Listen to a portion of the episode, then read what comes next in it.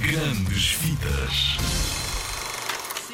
Aposto que já viste mais do que uma vez o filme O Rei Leão. Sim? Não?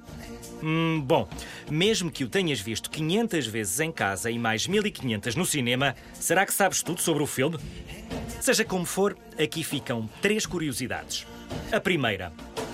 Sabias que o Rei Leão venceu dois prémios muito, muito importantes?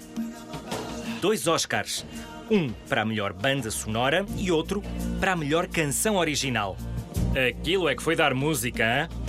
E sabias que o nome Simba, o nome do teu leão preferido, significa isso mesmo, leão, na língua Swahili?